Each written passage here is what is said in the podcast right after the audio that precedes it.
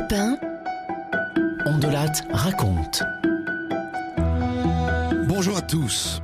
Je vous raconte régulièrement des petits bouts de biographie de gens qui ont compté dans notre histoire et aujourd'hui je vais vous raconter une douzaine d'années de la vie de Jacques Brel. Les douze dernières années. De ce moment où, fin 1966, il annonce qu'il arrête de chanter sur scène jusqu'à sa mort en octobre 1978. Et pour vous raconter ces années-là, je m'appuie sur un livre très précieux qui vient de sortir, Voir un ami voler chez Plomb, signé à Jean Liardon, qui est le pilote instructeur qui lui a appris à piloter. C'est l'un des chapitres de cette après-chanson. Et Arnaud Beda qui est là avec moi. Bonjour. Bonjour. Vous, vous êtes journaliste et vous êtes donc allé sur ces traces aux îles Marquises. Hein, ces traces de Jacques Brel aux îles Marquises, à Ivaoa. À Ivaoa. Voici cette histoire je l'ai écrite avec Pierre Anquetin, réalisée comme toujours par Céline Lebras.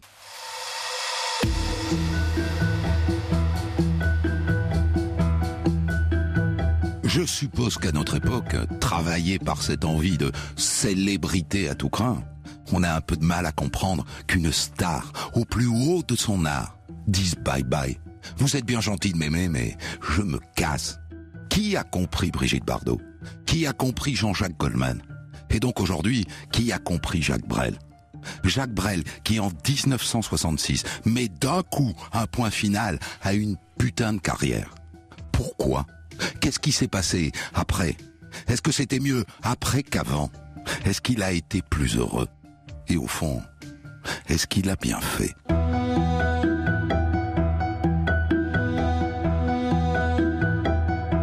Le scoop sort dans le journal le 3 octobre 1966. Incroyable, stupéfiant. Jacques Brel arrête de chanter. Il arrête la scène. T'as vu ça? Trois semaines plus tard, il fait ses adieux à l'Olympia.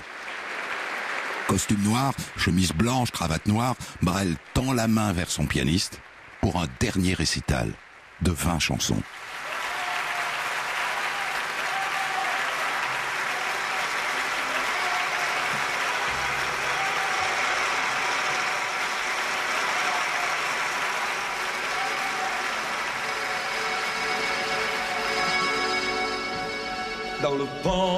Port d'Amsterdam, il y a des marins qui chantent les rêves qui les hantent au large d'Amsterdam. Dans le port d'Amsterdam, il y a des marins qui dorment comme des oriflammes le long des berges morts. Dans le port d'Amsterdam, il y des marins qui meurent, de et de drames. Comment est-ce qu'on va pouvoir se passer de lui? À la fin, il salue une fois, deux fois, trois fois, rideau, et puis c'est fini. C'est fini. Le public réclame un bis. Il n'a jamais fait de rappel, jamais de toute sa carrière. C'est pas la peine. Il consent juste à réapparaître au bout d'une demi-heure en peignoir à grosses rayures.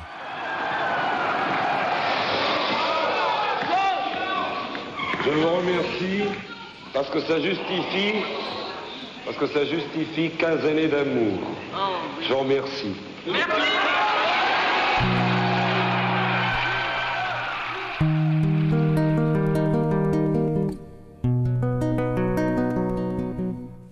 aura pas d'autres chansons. N'insistez pas.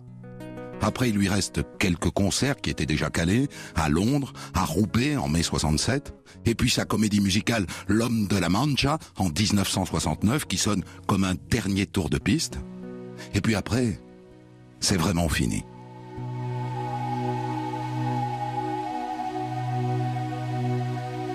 Alors pourquoi? Qu'est-ce qu'il se passe? Il semble que le ressort se casse au tout début de l'été 1966.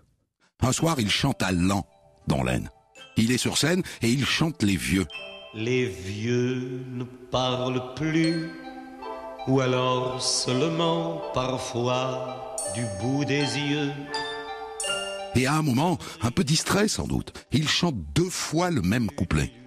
Eh bien, à la fin, les gens l'applaudissent quand même. Il s'est trompé, mais les gens l'ovationnent. Quoi qu'ils fassent, ils applaudiront. C'est trop facile. Il a l'impression de tricher, de ne plus être sincère. Brel est un hypersensible, il ne triche pas. Ou en tout cas, il ne veut pas tricher.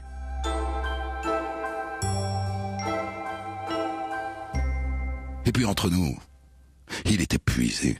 Il est rincé, il est ratatiné. Ça fait des années qu'il enchaîne les concerts, et pas qu'en France, hein, en Amérique, en Union soviétique, sans jamais s'arrêter. Avec parfois deux concerts par jour, un premier l'après-midi dans un hospice et le soir dans une salle de la ville. Il n'en peut plus. Euh, J'arrête. J'arrête de chanter. Il y a 15 ans que je chante. J'ai un rythme de vie où j'ai peut-être plus très bien temps d'aimer. J'ai envie d'aller voir, de m'offrir le temps de me taire. Ça s'appelle la liberté. Je suis pas à vendre. J'ai pas envie d'être à vendre. Je suis pas à vendre. Et j'ai envie de vivre ma vie comme j'ai envie de la vivre. Attention, hein. il n'a pas dit qu'il disparaissait. Il arrête la scène, il arrête les tours de chant. Mais il va continuer à écrire des chansons et puis il va faire du cinéma. Il a dit oui à André Cayatte pour jouer dans les risques du métier. Mais il y en aura d'autres, hein. La bande à Bono en 68, mon oncle Benjamin en 69. Mais bon, est-ce qu'il a remplacé la chanson par le cinéma? Pas du tout. Le cinéma, un film par an, ça laisse du temps libre. Et ça lui permet de réaliser un vieux rêve. Apprendre à piloter un avion.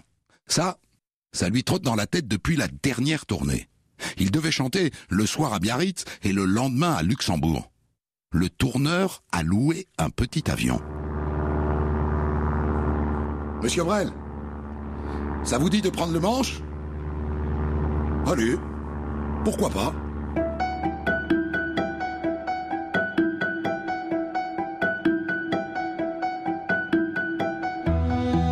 Ça a été une révélation. Alors maintenant qu'il a le temps, il va passer son brevet de pilote. Europe 1, on de la raconte.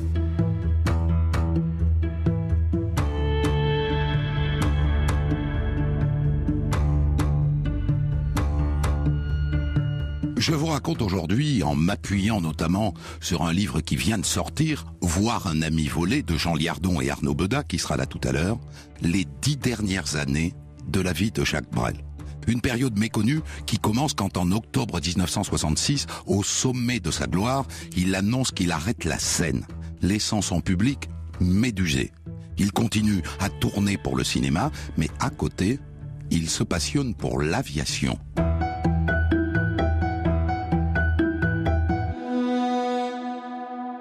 Jacques Brel a dit un jour, quelques mois avant d'arrêter la scène, L'avion est le seul endroit où je n'ai pas besoin de musique.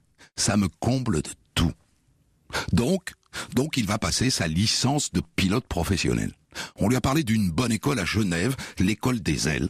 Alors il y va. Le jeune instructeur suisse qui le reçoit lui explique poliment Vous savez, monsieur Brel, faudra venir à l'école pendant trois mois et demi, hein, et sans interruption. Sinon, je vous le dis franchement, hein, ça ne vaut même pas la peine de commencer. Il a compris. Il est donc assidu et en avril 1970, il décroche sa licence professionnelle de pilote.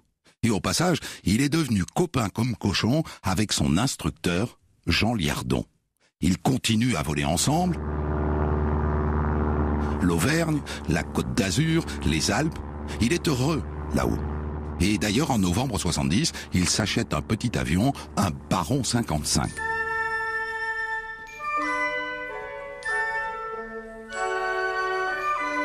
À part ça, il fait toujours la brague. Un jour, il embarque Jean Liardon, son nouvel inséparable, à un concert de Julien Clerc, à l'Olympia, avec Bobonne. Et à la fin, il les traîne dans une brasserie. Il commande un, whisky, un GB, comme Jacques Brel, et il se met à refaire le monde et à faire le pitre. Il attaque son troisième paquet de gitanes de la journée, il commande un deuxième GB, et puis un troisième GB, et là, les deux autres voudraient bien rentrer à leur hôtel.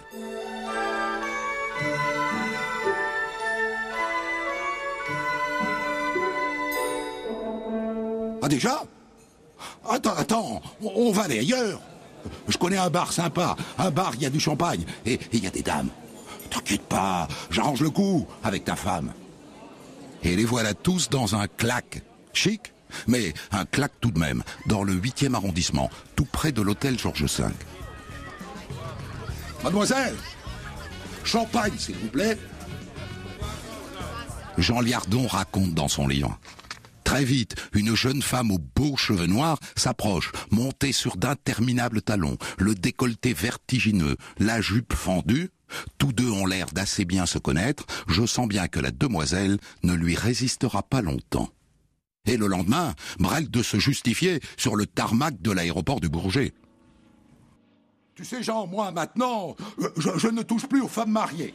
Euh, tu t'es déjà retrouvé à poil devant un huissier qui toque à ta porte à 6 heures du matin pour faire un constat d'adultère? Non. Eh bien, je peux te garantir qu'on a vraiment l'air d'un con.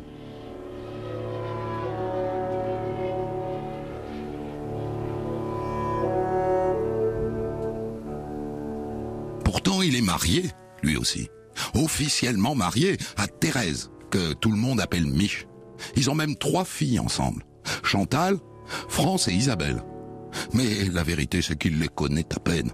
Ça fait 12 ans qu'il s'est carapaté. Il va les voir à Bruxelles de temps en temps, mais à part ça, il est libre. Il est libre comme l'air. Et d'ailleurs, il vient d'obtenir sa qualification pour piloter un jet privé à réaction. Oui, monsieur, un Learjet. Et donc, en avril 1972, devant un pot-au-feu chez Jean Liardon, il a une idée. Jean, et si on faisait la surprise à tout le monde hein Si on partait en famille quelque part avec le Learjet, loin Loin? Loin comment? Ah ben, loin au soleil, au soleil de la Guadeloupe par exemple. Ils font leurs calculs. L'avion doit faire le plein de kérosène tous les 400 kilomètres. Donc ils feront escale en Écosse, en Islande, au Groenland, au Canada, aux États-Unis et aux Bahamas. Ils décollent le 9 avril 1972.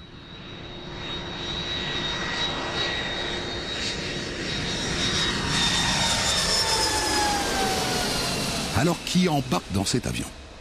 Bah d'abord, d'abord il y a Jojo. Jojo, Le Jojo de la chanson.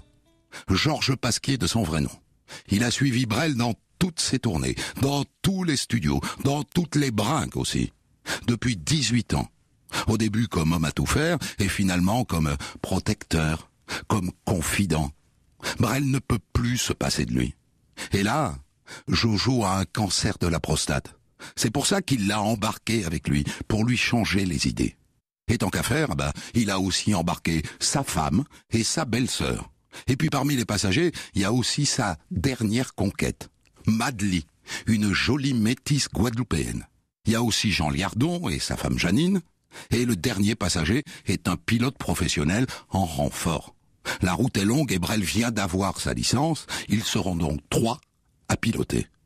Les premières étapes, euh, tout va bien. C'est à l'escale du Groenland que ça se gâte. La piste d'atterrissage de Narsarsuaq est située tout au fond d'un fjord. Brel et le pilote sont aux commandes. L'avion arrive par la mer.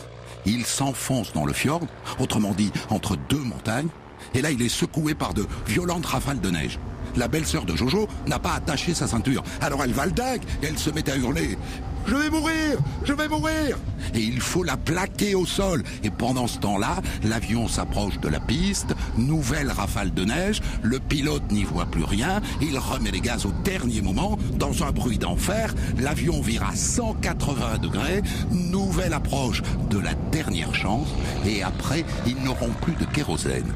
Nouveau coup de vent, et cette fois, le jet parvient à se poser. Mais la roue droite heurte quelque chose, l'avion vacille une seconde, il se stabilise. Ouf Sauf, sauf qu'une fois dehors, Brel s'aperçoit que le train d'atterrissage est fichu. Et là, toute la smala, Jojo, sa femme, sa belle-mère, la jolie Madly, les liardons mari et femme, doivent attendre trois jours, trois jours dans un dortoir glacé, avant de recevoir la pièce de rechange. Et quelques jours plus tard, les voilà à la Guadeloupe, dans le plus bel hôtel de Sainte-Anne, la Caravelle. Et ce qu'on retiendra de ce voyage, c'est que Jojo a passé un bon moment, qu'il était heureux. Et c'est le principal parce que, finalement, Jojo va succomber à son cancer. Et c'est donc pour lui que trois ans plus tard, Brel écrira et enregistrera l'une de ses plus belles chansons. Jojo, voici donc quelques rires, quelques vins, quelques blondes. J'ai plaisir à te dire que la nuit sera longue à devenir demain. Jojo, moi je t'entends rugir quelques chansons marines où des Bretons devinent que Cinq-A doit dormir tout au fond du brouillard. Six pieds sous terre, Jojo, tu chantes encore. Six pieds sous terre, tu n'es pas mort. À la même période, Brel poursuit sa carrière de comédien. Il joue dans L'aventure, c'est l'aventure de Lelouch, c'est un succès. Et comme toujours, il a besoin d'aller au bout des choses. Et donc il veut devenir réalisateur. Et il se met à tourner France en 1971 et Far West en 1973 qu'il va présenter au Festival de Cannes, un peu crispé, très inquiet et finalement assez lucide, parce que la critique n'a pas aimé et le public n'aimera pas non plus.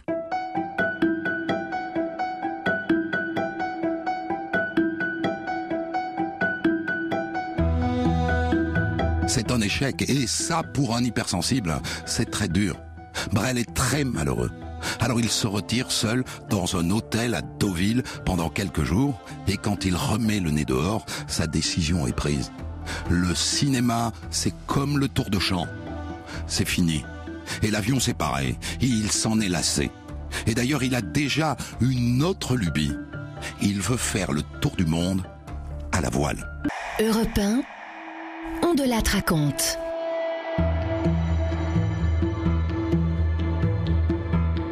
Raconte aujourd'hui les dix dernières années de la vie de Jacques Brel, à partir du moment où, en octobre 1966, la star annonce qu'il ne chantera plus sur scène. Et je m'appuie pour cela sur un livre qui vient de sortir chez Plomb, Voir un ami volé, de Jean Liardon et Arnaud Bedat. Et je vous ai raconté que tout en poursuivant une carrière de comédien et de réalisateur au cinéma, Brel se passionne pour l'aviation. Il passe sa licence de pilote professionnel et même une qualification pour piloter un petit jet à réaction. Et en 1972, il s'embarque avec huit de ses proches dans une traversée de l'Atlantique jusqu'en Guadeloupe. En 1973, son film Far West est un échec, alors il annonce qu'il arrête aussi le cinéma. Et il découvre une nouvelle passion, la voile.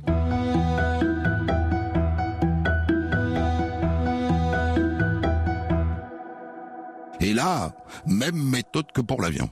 Il commence par apprendre. Deux mois sur un voilier école et au bout un brevet de capitaine de grand cabotage. Dans la foulée, Brel s'achète un bateau, l'Ascoy, un grand ketch en bois de 19 mètres de long. Il n'y a plus qu'à larguer les amarres pour un tour du monde. Alors, qui est-ce qu'il embarque? Bah d'abord, il embarque l'une de ses filles, France, qui vient d'avoir 21 ans et à qui il promet qu'ils seront tous les deux. Tous les deux, tu parles Il embarque aussi Madeleine, la gamine fait un peu la gueule. Et donc ils partent d'Anvers le 24 juillet 1974. Trois mois plus tard, escale aux Canaries. Et là, là c'est la tuile. Un matin, Brel et Madeleine partent en rando sur un volcan et à un moment, Brel pousse un cri de douleur, il se plie en deux et il s'écroule sur le sentier en suffoquant. À la clinique de Tenerife, on lui conseille de faire des examens plus approfondis, donc retour en Europe. Brel prend le premier vol pour Genève. Jean Liardon, l'ami pilote, vient le chercher à l'aéroport. Et quand Brel descend de l'avion, titubant, accroché au bras de Madeleine, on dirait qu'il a 100 ans. Examens médicaux, le coup près tombe, cancer du poumon gauche. Jean, on ne dit rien à personne. On n'en parle pas. On fait comme si ça n'existait pas. Tu m'entends?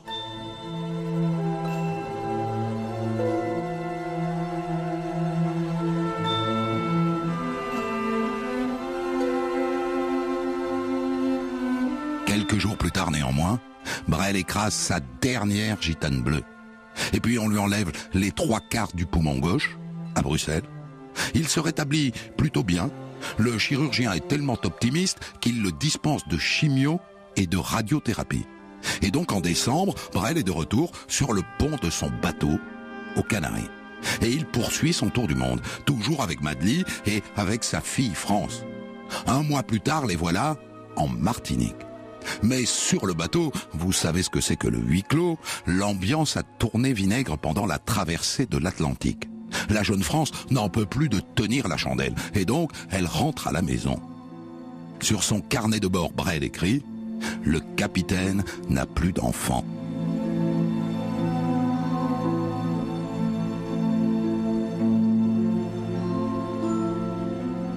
La presse, évidemment, finit par savoir que Brel est malade. Il avait annoncé à sa femme que les médecins lui donnaient encore six mois à vivre.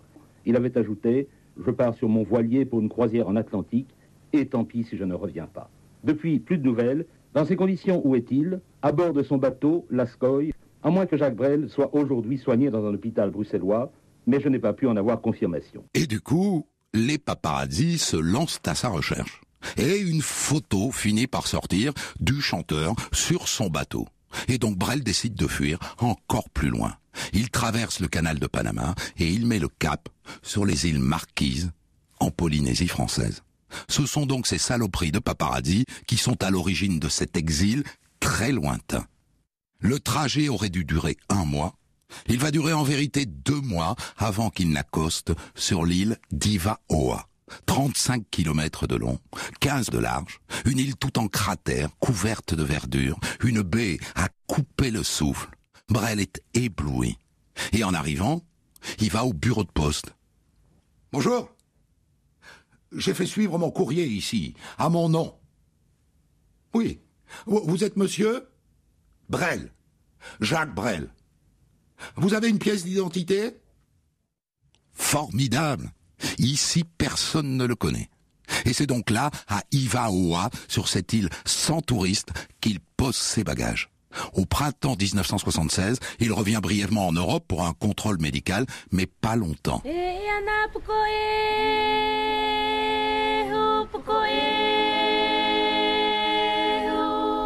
Jacques et Madly se sont installés dans une petite maison sans chichi, accrochée à flanc de volcan au-dessus de Atuona, des murs blancs en bois, un toit en tôle ondulée, un salon, une petite chambre, une, grande photo de lui au-dessus du lit et une petite piscine. Et une vue sur toute la baie des traîtres.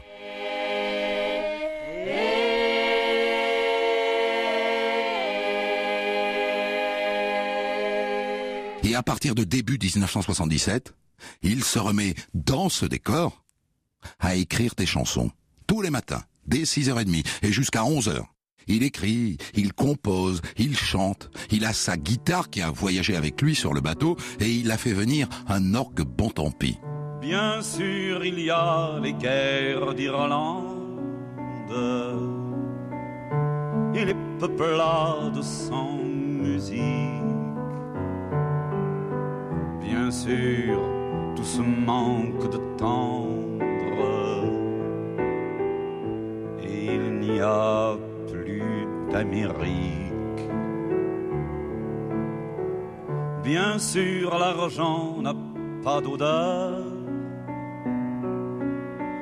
mais pas d'odeur vous monte au nez. Bien sûr, on marche sur les fleurs,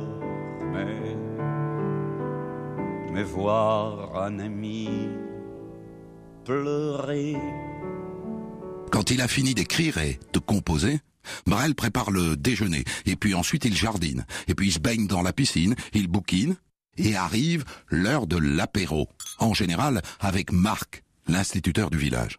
Rassurez-vous, hein, il se fait livrer du vin français par avion, et du caviar, et du foie gras, et à chaque livraison il dit « Tiens, voilà le sang de Jésus qui arrive !»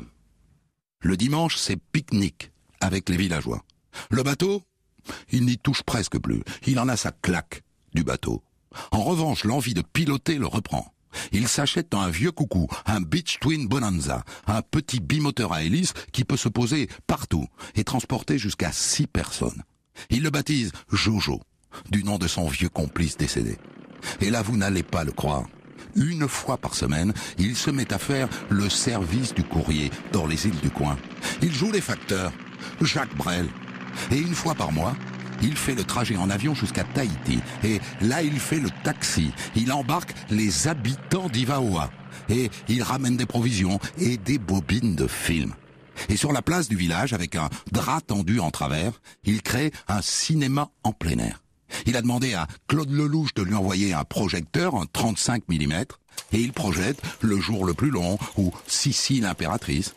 Les gamines du village s'en souviennent encore. Les femmes sont lascives au soleil redouté, et s'il n'y a pas d'hiver, cela n'est pas l'été.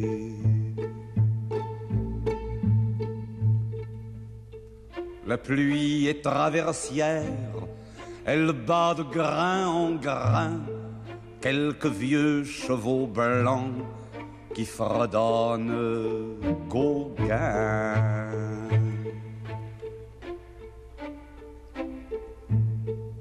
Et par manque de brise, le temps s'immobilise aux marquises.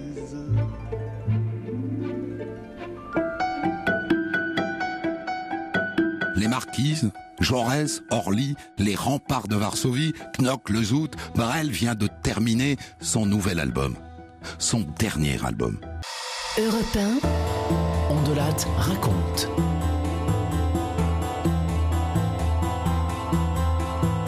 Je vous raconte aujourd'hui les dix dernières années de la vie de Jacques Brel, à partir du moment où, en octobre 1966, la star annonce qu'elle ne chantera plus sur scène. Et je m'appuie pour cela sur un livre qui vient de sortir chez Plomb, Voir un ami volé de Jean Liardon et Arnaud Beda. Arnaud Beda qui sera d'ailleurs avec moi dans un instant. Je vous ai raconté au début sa passion pour l'aviation qui l'amène à passer un brevet de pilote professionnel. Et sa décision d'arrêter aussi le cinéma.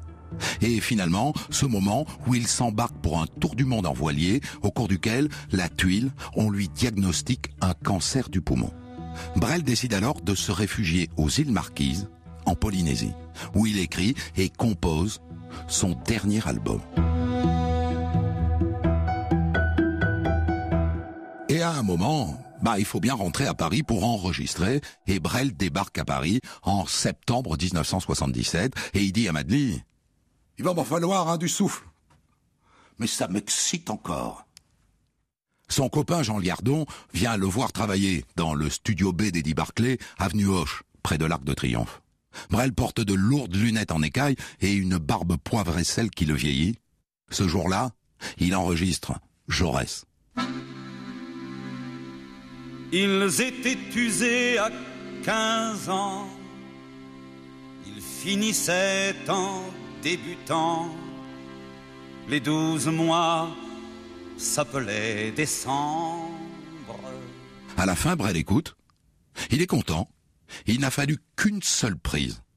À son ami Jean, il dira Finalement, mon dernier disque, ça ne parle que de la mort. Et la fontaine chante, et la fatigue plante son couteau dans mes reins. Et je fais celui-là qui est son souverain. On m'attend quelque part, comme on attend le roi. Mais on ne m'attend point. Je sais depuis déjà que l'on meurt de hasard en allongeant le pas. La ville s'endormait, j'en oublie le nom. Ça donne douze chansons.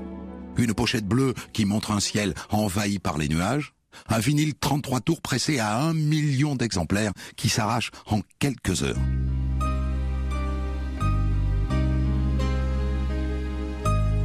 Mais Brel ne s'attarde pas à Paris. En novembre 1977, il est de retour à Ivaoa, aux Marquises. Il a beaucoup donné.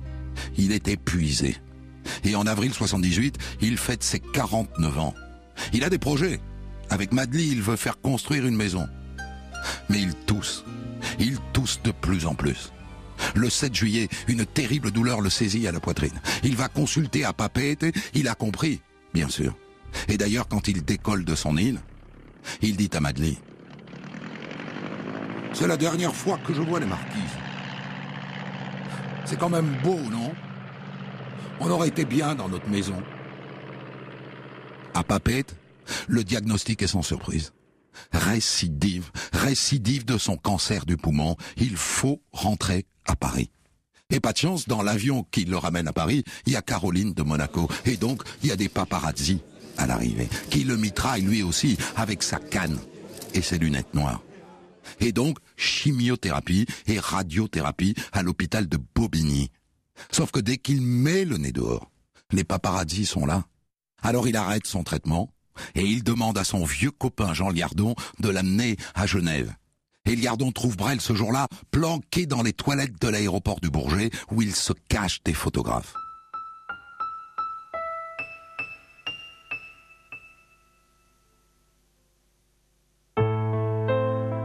À Genève, Brel descend à l'hôtel Beau Rivage où il a ses habitudes, chambre 320. Jean l'emmène voler une ou deux fois, mais Brel est exténué, trop exténué pour piloter. Alors il fait de courtes promenades à pied, au bord du lac Léman. Le 6 octobre 78 à 6 heures du matin, Madly appelle Jean Liardon au secours. Brel suffoque. Il a arrêté de prendre ses médicaments, Jean. Il dit qu'ils ont mauvais goût. Il faut donc le ramener à Paris, le ramener à l'hôpital. Et la nouvelle tombe le 9 octobre 1978. Jacques Brel est mort à 4h10 ce matin dans une chambre anonyme du troisième étage de ce bâtiment triste qui abrite les services de cancérologie du professeur Lucien Israël. Jacques Brel était entré incognito vendredi dernier à l'hôpital franco-musulman de Bobigny sous un faux nom, un faux nom qu'il s'était fabriqué avec ses deux prénoms, Jacques et Romain. Brel, lucide jusqu'au bout, qui avait convoqué vendredi soir le directeur de l'hôpital pour lui demander que sa mort soit entourée de la plus extrême discrétion. Il n'y aura pas d'obsèques à Paris. Juste une levée de corps. Madly est là, qui tombe dans les bras de Mich, l'épouse officielle. Les trois filles sont là aussi, et puis ses musiciens, et puis Barbara, Salvador, Barclay, Cocatrix. Jacques Brel a demandé qu'on ramène son cercueil aux marquises où il est enterré le 13 octobre 1978 au cimetière d'Atunois par les gens du village. Il parle de la mort comme tu parles d'un fruit. Il regarde la mer comme tu regardes un puits.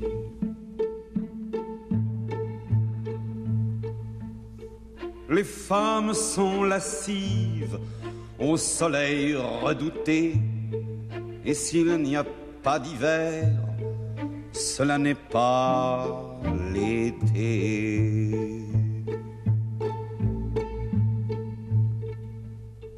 La pluie est traversière, elle bat de grain en grain quelques vieux chevaux blancs qui fredonnent Gauguin.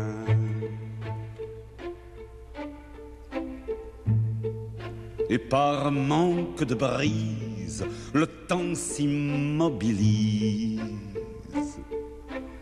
aux marquises. Voilà donc pour ce récit tiré du livre très précieux que viennent de publier aux éditions Plomb Jean Liardon et Arnaud Béda qui est avec moi.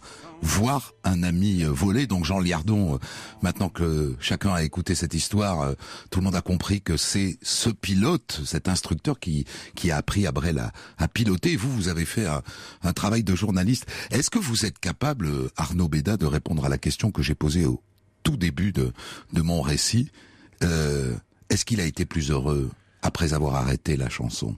Je crois, je crois. On a l'impression qu'il a été, euh, qu'il a ouvert une, de nouvelles pages, que, disons, la vie de Brel les douze dernières années, je vais pas dire ça parce que je suis venu vendre mon livre, mais j'ai l'impression que c'est quand même les plus intéressantes. Au début, on a un Brel qui quitte Bruxelles, qui arrive à Paris, euh, qui, qui court les cabarets, qui écrit, qui chante, qui tourne, euh, qui se rend en URSS, qui se rend en, en, en Martinique, etc., qui travaille beaucoup. Et après, dès les adieux à l'Olympia, on a un Brel qui vit. Qui respire. On a, qui respire. On a deux Brel, j'ai l'impression. Euh, euh, qu'est-ce, pourquoi est-ce qu'il s'arrête au fond? Parce que euh, évidemment on il cite... le dit, il dit je veux plus être, je sens que je ne vais plus être sincère, donc il faut que j'arrête. Il le dit lui-même hein, euh, dans des interviews. Est-ce qu'il est c'est parce qu'il a besoin toujours de nouvelles expériences? Parce que on le voit donc arrêter la chanson, se lancer à corps perdu dans le cinéma, puis arrêter le cinéma, se lancer à corps perdu dans l'aviation, puis arrêter l'aviation et se lancer C'est un avec la personnage qui tourne des pages en permanence. Il tourne la page du musical, il tourne la page de la comédie musicale, il tourne la page du cinéma, du, de la navigation et de l'aviation, mais il y revient à l'aviation. C'est la seule page qu'il tourne et il refait un retour en arrière. Sinon, c'est que, des pages qu'il referme au fur et à mesure de sa vie. Et il en a marre fondamentalement de quoi? D'être euh, adulé? Et il n'était que, on, parle là des années 60, hein, ça serait, euh, il serait chanteur aujourd'hui, il, supporterait pas. Il supporterait pas. Mais on est dans la quête, la quête, l'homme de la Mancha, c'est la quête, et on est dans la quête de quelque chose avec Brel. Comme s'il mesurait en lui-même, au fond de lui-même, que ça allait être très court pour lui. Il est mort à 49 ans, hein, donc euh, vraiment très très jeune. Et comme s'il avait une espèce de, de que ça n'allait pas durer.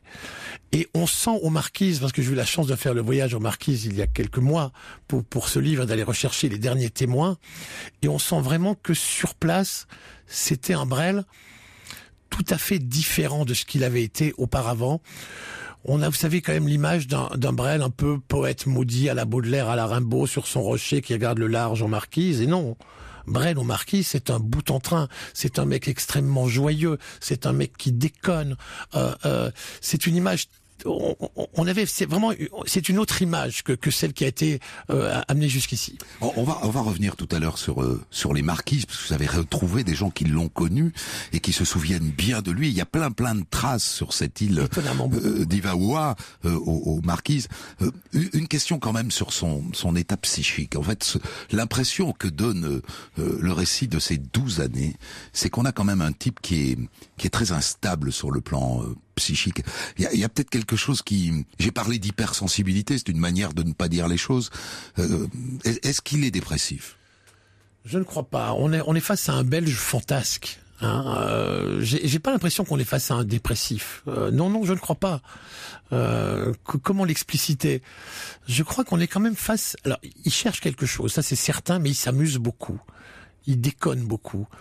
Euh, je crois pas qu'on peut le, le cataloguer dans, dans, les dépressifs. Je ne pense pas. Non, parce que je, je, y a des phases d'excitation qu'on voit bien, donc du coup on se dit tiens maniaco-dépression. Oui, mais un peu comme nous tous, on est excité parfois, on est plus calme, un peu comme nous tous, j'ai envie de dire. Euh, euh, il, il, il, a le goût de quelque chose, il passe très très vite à autre chose. Il, il a un peu le reflet de nous tous aussi quelque part, non? On va, on va marquer une pause et, et, je vous propose de nous raconter après euh, cette quête que vous avez réalisée aux Marquises. Vous n'êtes pas le premier journaliste à, non, non. aller aux Marquises, mais alors vous vous y êtes resté beaucoup plus que les autres en vérité, c'est votre secret je ne sais pas, ou enfin, beaucoup de gens m'ont parlé. Je ne pensais pas trouver grand-chose et j'ai retrouvé beaucoup de choses. Des, des témoins directs. Des témoins directs, ouais. À tout de suite. Europe 1, on de la raconte. Je vous ai raconté aujourd'hui les douze dernières années de la vie de Jacques Brel, sa passion d'abord pour euh, l'aviation qui l'amène à devenir pilote professionnel et ensuite euh, ce séjour extrêmement court aux Marquises en Polynésie française où on a le sentiment qu'il s'est pleinement euh, réalisé. Et je me suis appuyé pour cela sur un livre très précieux qui vient de sortir chez Plomb, Voir un ami volé, signé, signé Jean Liardon qui est l'homme qui a donc appris à Brel à piloter et Arnaud Béda qui est avec moi. Vous, vous avez réalisé un travail d'enquête journalistique pour reconstituer son, son séjour en Polynésie, notamment sur cette île de Ivaoa. Euh, on trouve facilement des gens qui l'ont connu à Ivaoa? Enfin, quand vous arrivez, bon, déjà c'est assez loin les Marquis, c'est 3h30 de vol depuis Papeete quand même, on oublie que c'est quand même très très très loin, on est au bout du monde. Et si vous voulez, Brel est mort il y a 40 ans, donc quand vous arrivez à Tuona, euh, je j'étais évidemment pas le premier journaliste à débarquer pour rechercher des témoins, donc on vous fait un peu le, j'ai envie de dire, le parcours classique. Il y a un musée? Il y a, alors il y a un espace Brel effectivement avec son avion, le Jojo. Il y a, il y a les deux fameux projecteurs de Claude Lelouch 35 mm qui servaient aux projections sur la place du village. C'est un espace euh, un, un, un, peu triste quelque part parce que ça manque évidemment un peu de vie, un peu de. C'est pas très ludique. Euh, c'est à côté de, de l'espace Gauguin. La maison existe toujours? La maison de Jacques Brel n'existe plus. La maison de Jacques Brel n'existe plus. Elle a été détruite. On, il y a deux versions. Certains disent qu'elle a été rongée par les termites et qu'il fallait la mettre en bas. D'autres disent que Brel voulait que cette maison soit démolie euh, après sa mort. Je ne sais pas quelle, laquelle des deux versions est, est, la bonne. Mais quand vous arrivez aux Marquises, on essaie de vous faire le, faire le parcours un peu classique, vous dire, bon, Il était Écoute, là. tu vas voir le maire, tu vas voir Guy Rosy qui a bien connu Brel. Donc Guy Rosy qui est charmant euh, euh, vous raconte son histoire, mais c'est toujours la même. Et puis après on vous dit ah bah, il faut aller voir encore tel et tel. Et puis après on vous dit bon vous reprenez l'avion quand? Euh, Bah non, je reste. Au fond, ils ont l'habitude que les journalistes restent 48 heures.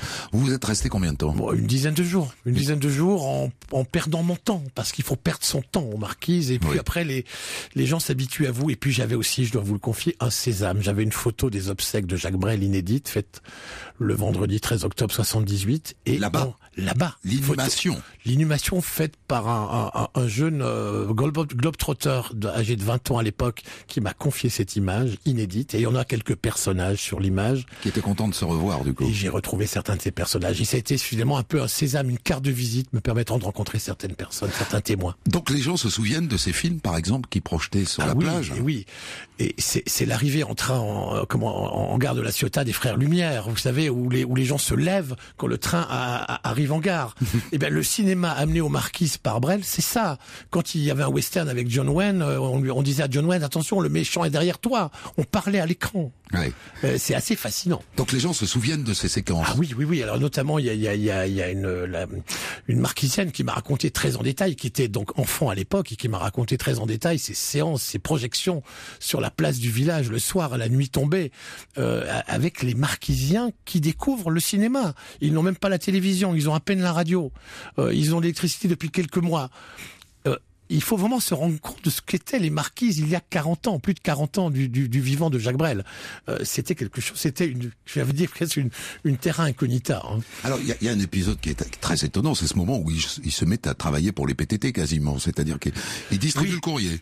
Il distribue le courrier euh, d'île en île. Il va, il va, il va surtout sur l'île voisine, d'ailleurs, qui est, qui, qui est la plus facile d'accès, parce que les autres sont sont pas forcément faciles d'accès. Et puis aussi, il, il transporte les femmes enceintes. Les femmes enceintes qui doivent aller accoucher à Papeete, il les embarque euh, et, et il les conduit à l'hôpital. Enfin, il, il bouge énormément avec son avion. Euh, ça a été une vraie euh, on, on a l'impression qu'en en l'air, il, est, il était vraiment, euh, oui, vraiment heureux. Quoi. Je crois que l'aviation était son vrai bonheur. Et, et, et c'est vrai que ça casse l'idée qu'on pourrait avoir, parce qu'au fond on se dit, euh, on va aller aux marquises, qu'est-ce qu'on va faire aux marquises On va se mettre les doigts de pied en éventail et puis on va regarder le lagon.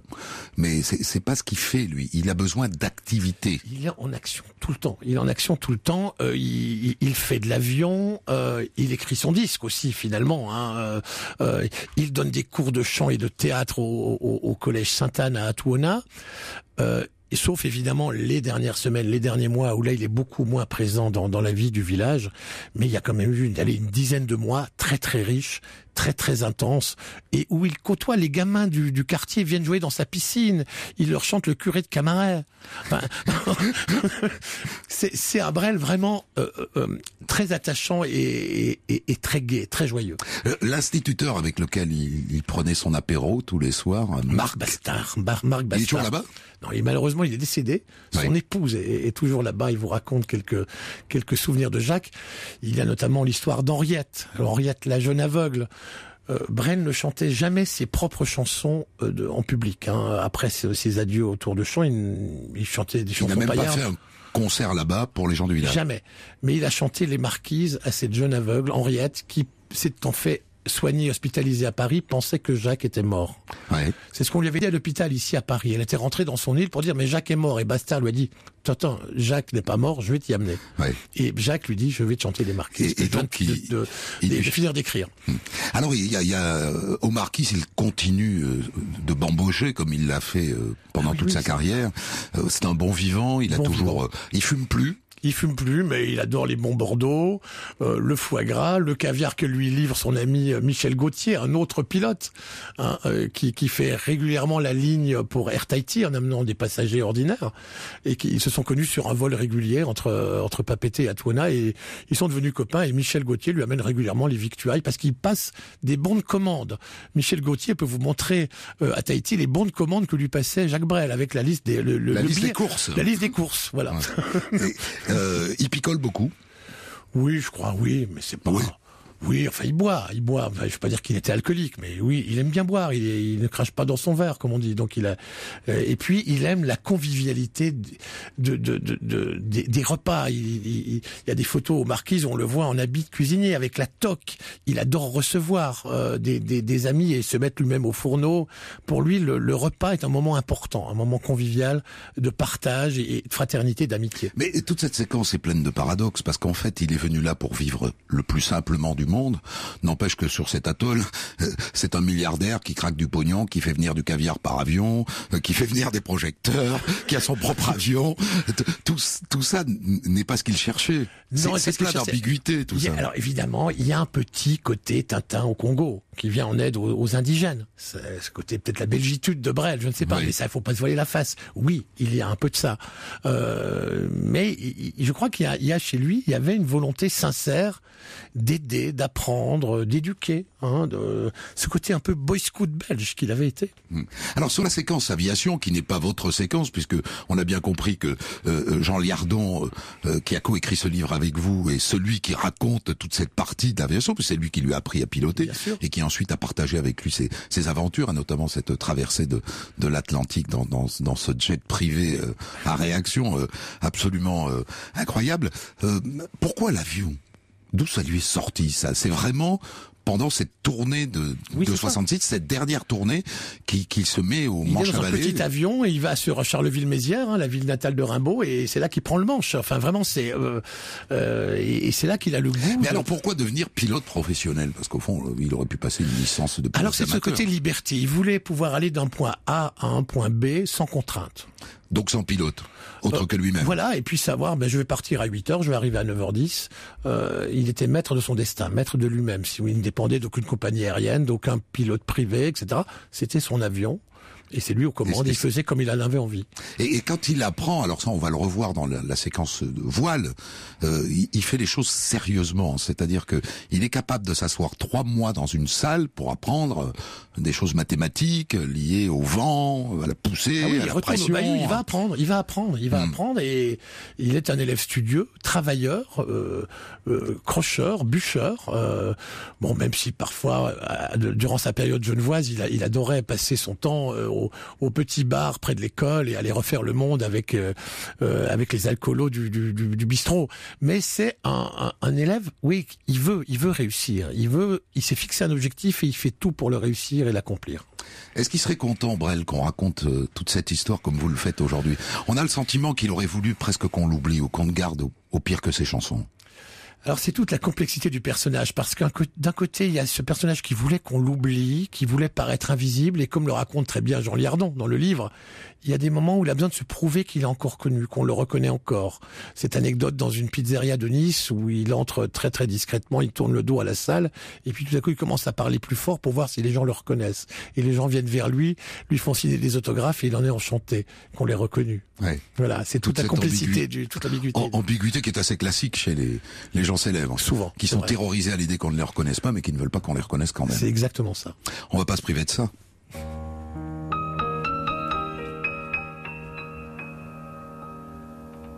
Ne me quitte pas, il faut oublier tout, peut s'oublier qui s'enfuit déjà, oublier le temps des malentendus et le temps perdu à savoir comment oublier ces heures qui tuaient parfois à coups de pourquoi le cœur du bonheur ne me quitte pas, ne me quitte pas, ne me quitte pas, ne me quitte pas. Moi, je t'offrirai des perles de pluie venues de pays où il ne pleut pas je creuserai la terre jusqu'après ma mort pour couvrir ton corps d'or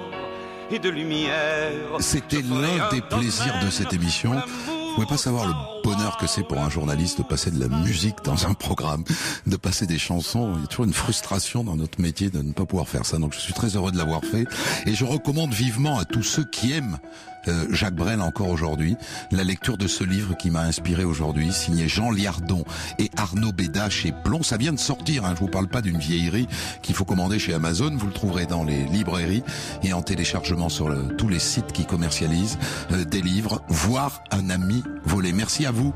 Arnaud Bédard. Merci Christophe. Je voudrais vous dire que demain, demain je vous raconterai, comme tous les vendredis, une affaire criminelle et demain ce sera une enquête de 2006 sur la disparition d'un navigateur qui s'appelait André Le Floc et on va découvrir au cours de cette enquête qu'il a été assassiné par un frère et une sœur qui voulaient tout simplement lui piquer son bateau.